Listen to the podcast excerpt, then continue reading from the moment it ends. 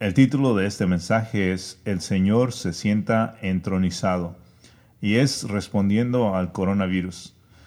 Muy bien, buenos días. Espero que sigan con nosotros en línea y solo quiero nuevamente enfatizar que esta es una extraña eh, semana, ha sido muy extraña toda esta semana y, y qué extraordinarias han sido las cosas que han pasado y, la verdad que estoy muy agradecido por la iglesia, agradecido por ser parte de la iglesia y, saber que podemos estar juntos en espíritu, en oración y en adoración, incluso o aunque no podemos estar eh, juntos en persona.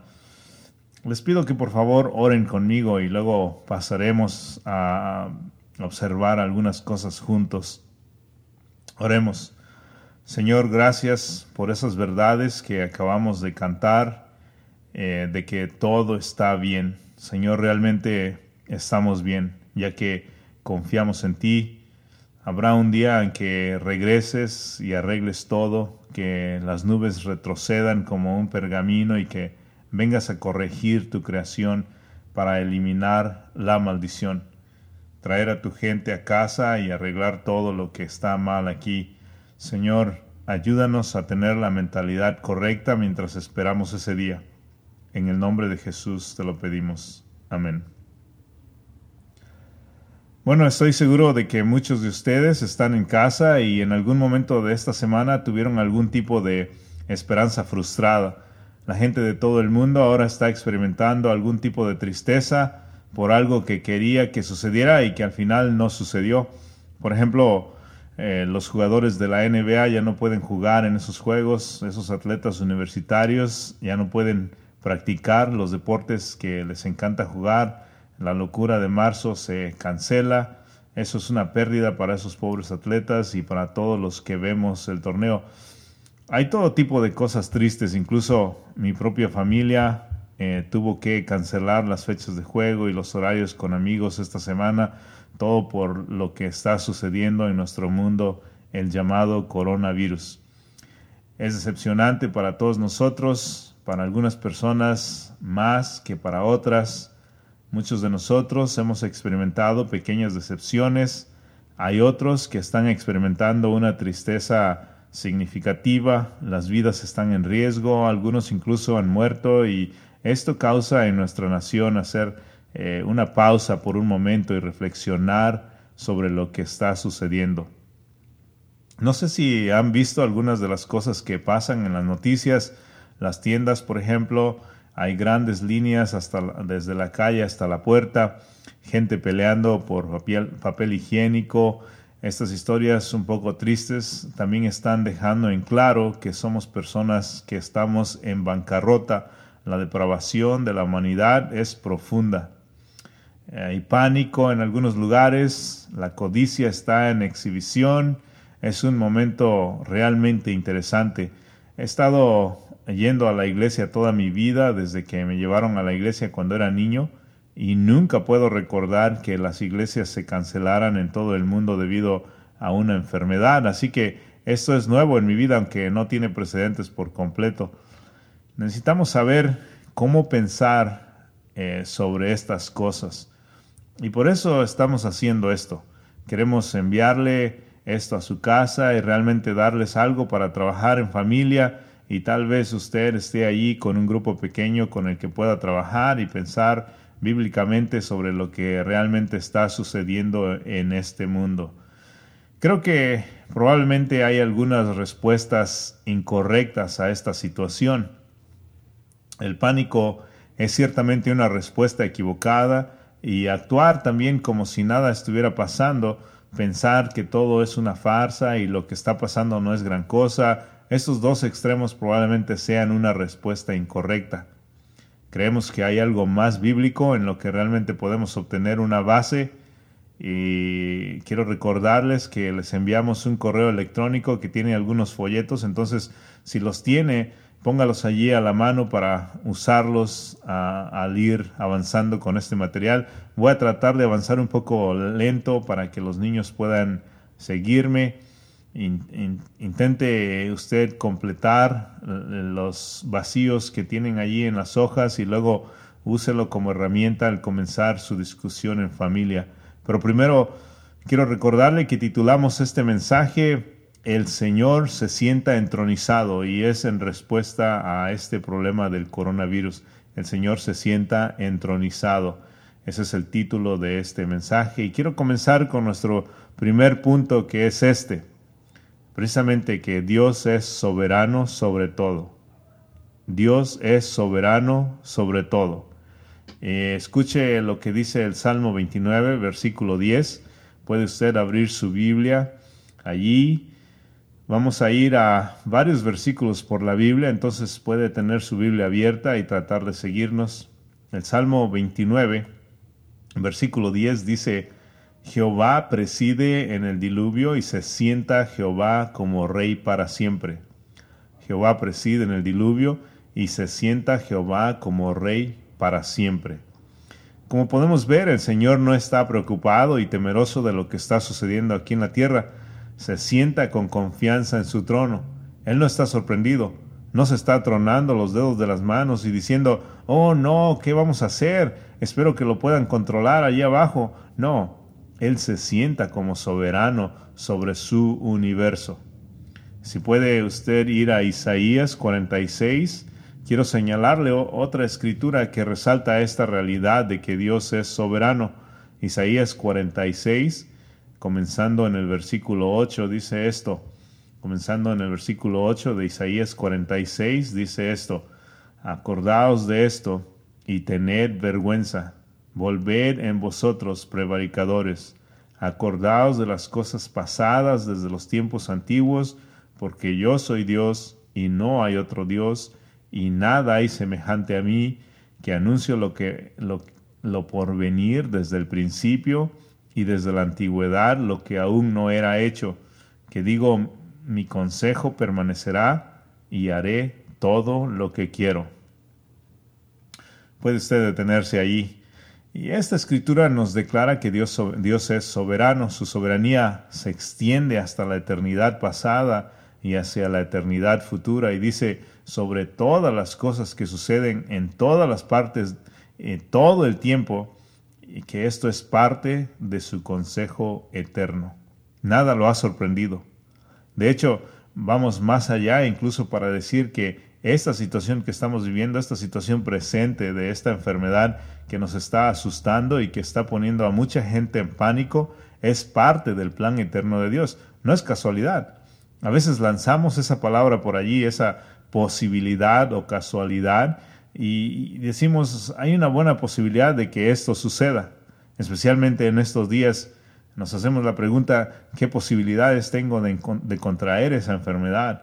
qué posibilidades tengo de enfermarme, qué posibilidad tengo de enfermar a otros, qué porcentaje. Estamos hablando mucho de posibilidades. Escuchen, no existe el azar cuando hay un Dios soberano. Él ya sabe todo lo que sucederá. Él ya ha decretado todo lo que está sucediendo. Nuestras vidas están en sus manos. Por ejemplo, usted no eligió cuándo nacer y no elegirá cuándo morirá. Esas cosas están absolutamente determinadas por un Dios bueno y soberano. Quiero que escuche otra escritura que está, se encuentra en Deuteronomio 32, 39, y Dios dice así, verdad ahora que yo, ved ahora que yo, yo soy, y no hay dioses conmigo. Yo hago morir y yo hago vivir. Yo hiero y yo sano y no hay quien pueda librar de mi mano. Otra vez, ved ahora que yo soy yo y no hay dioses conmigo. Yo hago morir y yo hago vivir. Yo hiero y yo sano, y no hay quien pueda librar de mi mano.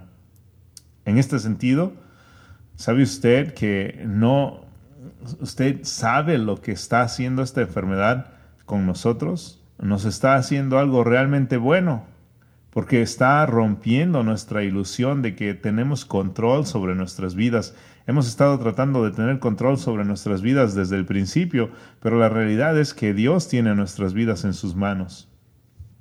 Nos da la vida y puede quitar la vida. Él da y quita. La Biblia dice que Él mata y Él da vida. Dice que Él hiere y Él sana. Y nada de lo que podamos hacer puede evitar eso. Eso no significa que, que somos irresponsables, significa que nos humillamos ante el Dios Todopoderoso. Nunca hemos tenido realmente el control y, y este virus nos lo está recordando. Entonces, la pregunta que nos hacemos es, ¿realmente creemos que nuestro Dios soberano es bueno?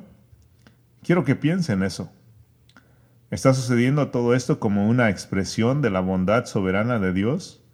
No siempre pensamos que lo bueno se expresa así, pero ¿sabe usted lo bueno que será o que va a ser mi vida como resultado de esto? ¿Sabe usted lo bueno que va a ser la vida de usted como resultado de esto? No siempre es así como Dios define la bondad, pero Dios es bueno y se glorificará a sí mismo y hará absolutamente eh, y sin ninguna duda que traerá bien para su iglesia en esto. Él es soberano. En segundo lugar, quiero que piensen en esto. Este es nuestro segundo punto. Lo encontraremos en Lucas 13 y puede comenzar a ir allí a buscar en Lucas 13 y, vamos a leer los versículos 1 al 5 y nuestra palabra clave allí, lo que queremos mostrar en este segundo punto es el concepto de arrepentirse. Esa es la segunda palabra en la que quiero que pienses. Y voy a leerlo en la Biblia, en Lucas 13. Quiero que se una usted a mí allí eh, es un pequeño escenario interesante donde Jesús tiene una interacción con algunas personas que están muy preocupadas por, algunas, por algunos otros que han muerto. Y quiero leerle esos versículos, versículos 1 al 5 de Lucas 13. Dice así, en este mismo tiempo estaban allí algunos que le contaban acerca de los Galileos, cuya sangre Pilato había mezclado con los sacrificios de ellos. Respondiendo Jesús les dijo, ¿Piensan ustedes que esos Galileos, porque padecieron tales cosas, eran más pecadores que todos los Galileos? Les digo que no. No. Antes, si no se arrepienten, ustedes, todos perecerán igualmente. O aquellos dieciocho sobre los cuales cayó la torre en el Siloé y los mató, ¿piensan ustedes que eran más culpables que todos los hombres que habitan en Jerusalén? Les digo que no. Antes, si no se arrepienten, todos perecerán igualmente. Hasta allí la escritura. Estas personas están conmocionadas, están eh, preocupadas por las que murieron y le preguntaron al Señor Jesús al respecto y él aprovechó esta oportunidad para decir, ¿creen ustedes que esas personas murieron porque eran peores? Por supuesto que la respuesta es no. No son peores que ninguno de nosotros. Todos somos pecadores. Jesús está señalando este punto de que todos merecemos morir al igual que las personas que murieron bajo la maldad de Pilato o las personas que murieron aplastadas por la torre. Todos merecemos morir, todos somos pecadores. La Biblia dice que la paga del pecado es muerte. Entonces, es sorprendente que Jesús, en su sabiduría infinita, use estas tragedias para recordarle a la gente que debido a su pecado todos merecen morir. Pero luego proporciona una solución. Él dice, arrepiéntete. Arrepentirse, sí, la muerte, la muerte está presente en este mundo. Sí, todos merecemos morir, pero Jesús nos proporciona una forma de experimentar la vida eterna. Entonces, la pregunta es, ¿qué debemos hacer? Y Jesús nos dice que nos arrepintamos. Eso significa que dejamos de lado todo lo demás en lo que confiamos. Dejamos de confiar en nuestra propia bondad, Dejamos de actuar como si tuviéramos control sobre nuestras propias vidas. Dejamos de actuar como si fuéramos lo suficientemente justos para, como para que Dios nos acepte.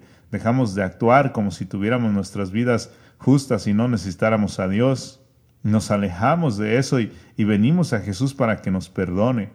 Confiamos en Él, lo miramos, le dedicamos nuestra vida. Eso es arrepentimiento. Y lo que Jesús dice aquí es que cuando hay muerte a nuestro alrededor, cuando tenemos miedo de nuestra propia mortalidad, ¿qué dice Jesús? ¿Cuál es su mensaje para el mundo? ¿Cuál es su mensaje para usted? El mensaje es arrepiéntate. El mensaje es arrepentirse. Y escuchen, en esta ocasión la vida nos recuerda algo que nos encanta olvidar. Nos encanta olvidar esta realidad de que algún día moriremos. Usted morirá y yo moriré. Los estadounidenses hacen todo lo posible para olvidar que van a morir. Pero escuchen, Jesús nos recuerda que todos moriremos.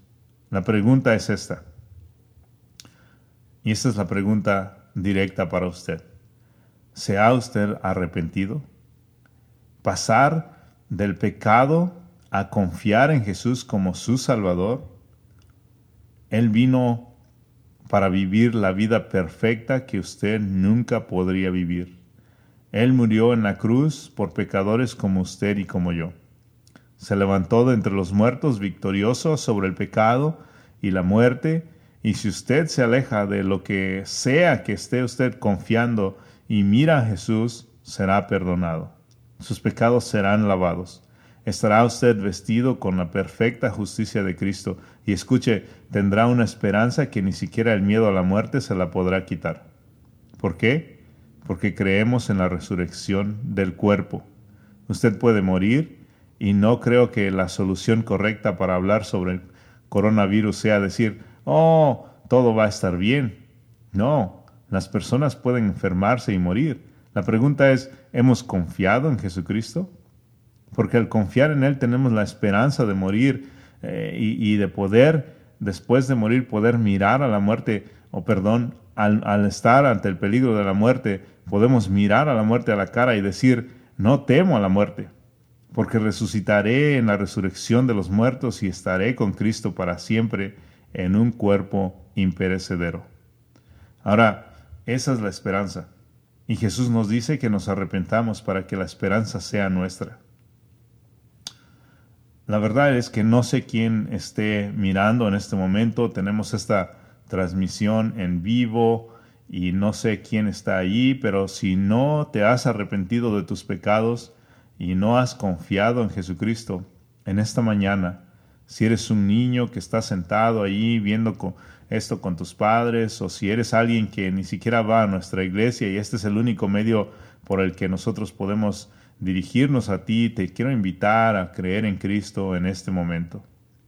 Que esta mañana sea la mañana en que usted sea salvado de sus pecados y deje que este, esta enfermedad llamada coronavirus sea una llamada urgente para usted. No sabe cuánto tiempo tiene para vivir, entonces le animo a que venga Jesús, arrepiéntase hoy y experimente el perdón de sus pecados ahora mismo. Hay un tercer punto que tenemos para usted y aquí está. Eh, el tercer punto es lamento en la esperanza. Lamento en la esperanza. Ya mencioné eh, que las personas tienen a creer en dos categorías durante esto. Las personas tienen a caer en dos categorías durante este tipo de problemas difíciles. He hablado con algunas personas que se están volviendo locas el tren del pánico está a toda velocidad y ellos son los que están abasteciéndose y están acumulando y tienen miedo de lo que sucederá y están preocupados y están ansiosos. Y hay algunas personas que van por ese camino. Hay otras personas que lo ignoran como si no fuera gran cosa. Actúan así. Y no deberíamos eh, de actuar así. Debería de importarnos. Actúan estas personas como si todo estuviera bien y simplemente ignoran la situación. Yo diría que ninguno de estos son realmente la respuesta cristiana. En este momento hay sufrimiento en el mundo, hay miedo y pánico en el mundo. En este momento los cristianos no deberían aislarse de eso, debemos ser comprensivos. Entonces, la pregunta es cómo simpatizamos con las personas que nos rodean y que están sufriendo y con los ancianos que enfrentan temores realmente eh, de que podrían ser eh, vulnerables a esta enfermedad. ¿Sabes lo que creo que hacemos? Es que nos lamentamos. Es como lo que nuestro hermano Hans describió anteriormente, que venimos a Dios con nuestros miedos, con nuestras ansiedades, con nuestras preocupaciones y los ponemos honestamente a los pies de nuestro Señor Jesús. Por, por favor, abra ahí en su Biblia y vaya al libro de lamentaciones. En su Biblia vaya al libro de lamentaciones. Si usted no lo sabía, hay un libro completo que es un lamento. Se llama Lamentaciones. Todo es una serie de oraciones clamando a Dios por la tragedia. En Lamentaciones 1, el profeta Jeremías clama a Dios y dice, qué solitaria se encuentra la ciudad que una vez estuvo llena de gente. Se lamenta de la destrucción de Jerusalén por su pecado. Y continúa diciendo, la grande entre las naciones se ha vuelto como viuda. La que era princesa entre las provincias se ha convertido en esclava y continúa describiendo con detalles muy gráficos la tristeza, el llanto y el dolor que está llenando sus corazones mientras reflexiona sobre la tragedia de Jerusalén. Algunas de las descripciones, si tan solo leyera usted el libro de lamentaciones, en realidad pensaría usted que esto podría estar describiendo algunas ciudades ahora en el mundo donde el miedo es real y la gente se está encogiendo y tiene miedo de lo que pueda suceder a continuación. Pero preste atención a lo siguiente. Si bien Lamentaciones es tan realista, también está llena de esperanza en el miedo. Vayan al capítulo 3, en el versículo 19 de Lamentaciones, y Jeremías dice esto. Recuerda, él está clamando a Dios, recuerda mis, mis aflicciones y mi abatimiento, el ajenjo y la hiel. Mi alma lo recuerda continuamente y se inclina dentro de mí, pero me acuerdo de esto y por tanto tengo esperanza. Es honesto al admitir dónde ha experimentado miedo, dolor y confusión a lo largo de la carta, pero ahora dice, pero esto me viene a la mente. Y amigos, lo que debemos hacer es ser realistas sobre lo que está sucediendo. Admitamos nuestros miedos, incluso simpaticemos con los que tienen miedo, describamos con precisión la situación y sintamos la realidad de lo que está sucediendo y traigámoslo a Dios. Pero luego también digamos, lo que dice en el versículo 21, dice, esto recapacitaré en mi corazón, por lo tanto, esperaré. Esto recapacitaré en mi corazón, por lo tanto, esperaré. Siempre nos lamentamos con esperanza. Eh, él dice esto, el amor constante del Señor nunca cesa, sus misericordias nunca llegan a su fin, son nuevas cada mañana, grande es su fidelidad. El Señor es mi porción Dice mi alma, por lo tanto espero en Él. Así que no se asuste, lamentese con esperanza. No actúe como si nada estuviera pasando tampoco, lamentese con confianza. Y esto nos lleva a nuestra cuarta forma, a nuestro cuarto punto en que, que le vamos a presentar y, y en que deberíamos estar pensando. Y es de lo que está sucediendo en este momento. Podríamos usar estas dos palabras para describir lo que debemos hacer como cristianos. Este es nuestro cuarto punto y la idea es amar con sacrificio. Amar con sacrificio. Y puede usted ir a Primera de Juan para esto. Eh, vamos allí a ver el amor sacrificial en Primera de Juan, capítulo 3, versículo 16. Primera de Juan, capítulo 3, versículo 16.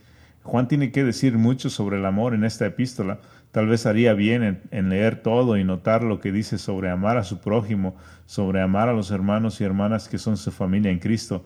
Pero quiero resaltar el versículo 16 donde Juan dice, en esto hemos conocido el amor, en que Él puso su vida por nosotros, también nosotros debemos poner nuestras vidas por los hermanos. Otra vez dice, en esto hemos conocido el amor, en que Él, refiriéndose al Señor Jesús, en que Él puso su vida por nosotros, también nosotros debemos poner nuestras vidas por los hermanos. ¿Quiere usted saber cómo es el amor? Piensa en la cruz. Dios perfecto y santo que baja a la tierra y da su vida por los pecadores, renunciando a su comodidad por aquellos que no lo merecían. Eso es amor.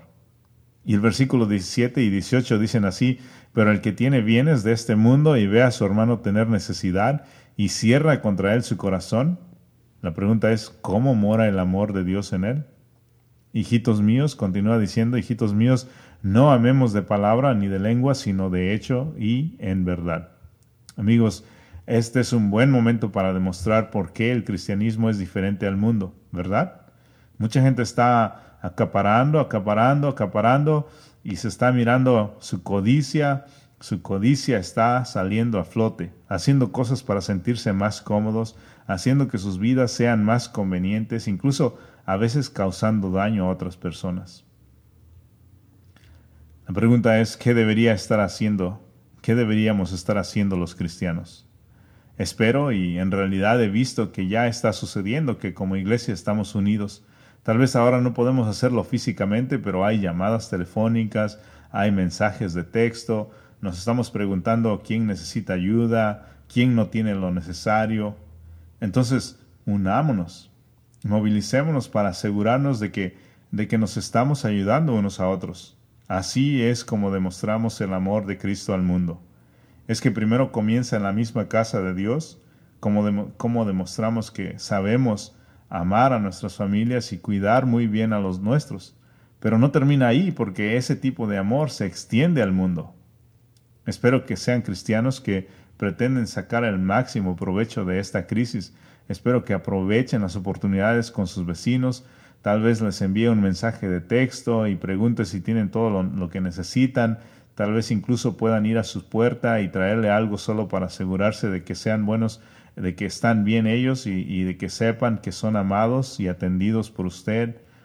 Necesitamos ser nosotros Mientras que todos los demás están pensando en cómo pueden salvarse a sí mismos, nosotros debemos estar pensando cómo puedo ayudar y, ser de, ayuda para otros.